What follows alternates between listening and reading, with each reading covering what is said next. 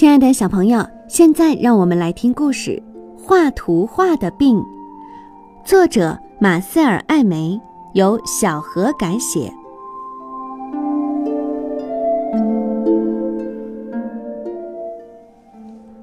玛丽奈特过生日的时候，阿尔弗雷德叔叔送给他一盒水彩画颜料。玛丽奈特和姐姐德尔菲娜开心极了，可他们的爸爸妈妈却不停地抱怨着：颜料盒子会把厨房搞乱，会把衣服弄脏。明天上午我们去田里干活的时候，你们去果园摘杏子，然后去给兔子割苜蓿，绝对不可以碰颜料盒子。德尔菲娜和玛丽奈特伤心极了。小鸭子知道以后，对他们说：“你们不要伤心了，去安静的画画吧。我和小狗去帮你们摘杏子。”这时，小猪也说：“割苜蓿的事儿就交给我吧。”小姐俩高兴极了，他们吻别了三个好朋友，就带着颜料盒子去农场了。小驴遇到了他们，好奇地问。这些盒子是干什么用的？玛丽奈特回答说：“他们准备画画。如果你愿意，我给你画一张画像。”小驴很痛快地答应了。他规规矩矩地站在那里，让玛丽奈特画。而德尔菲娜呢？她正在画一只蚱蜢。可是因为草场和蚱蜢都是绿色的，小蚱蜢的形象隐没在了绿色中，画面上什么也没有了。当玛丽奈特画完画像，请小驴过来看的时候，小驴吃惊不小。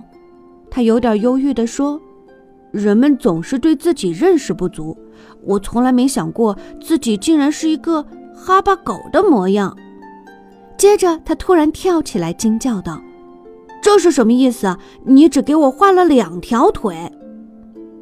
玛丽奈特说：“当然了，我画你的时候只看到你的两条腿呀。”我不能多画的。小驴伤心地离开了，他嘟囔着：“我只有两条腿。”小姐俩接着寻找新的模特，有两头牛走了过来，他们很想让小姐俩给他们画画，可是德尔菲娜说：“这不可能，你们是白色的，和纸的颜色一个样，白纸上画白牛，别人看不出来，就好像你们不存在一样。”两头牛很不高兴地说：“既然我们不存在，那么再见吧。”中午，爸爸妈妈回来了，他们看到了两筐装得满满的杏子和足够兔子吃三天的苜蓿叶子，非常高兴。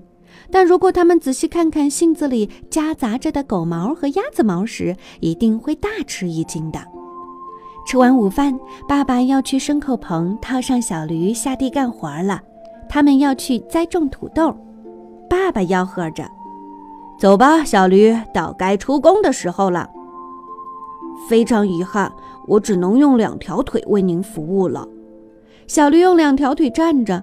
爸爸妈妈走进驴子一看，天哪！早上还是四条腿的驴子，现在只有两条腿了，一条前腿，一条后腿。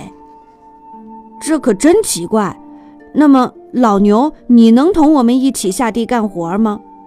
当然不能。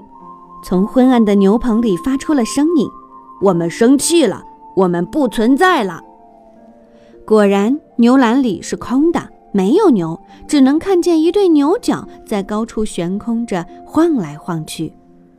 爸妈冲儿女们咆哮着：“真是见了鬼了！到底发生了什么事儿？你们到底做了什么？”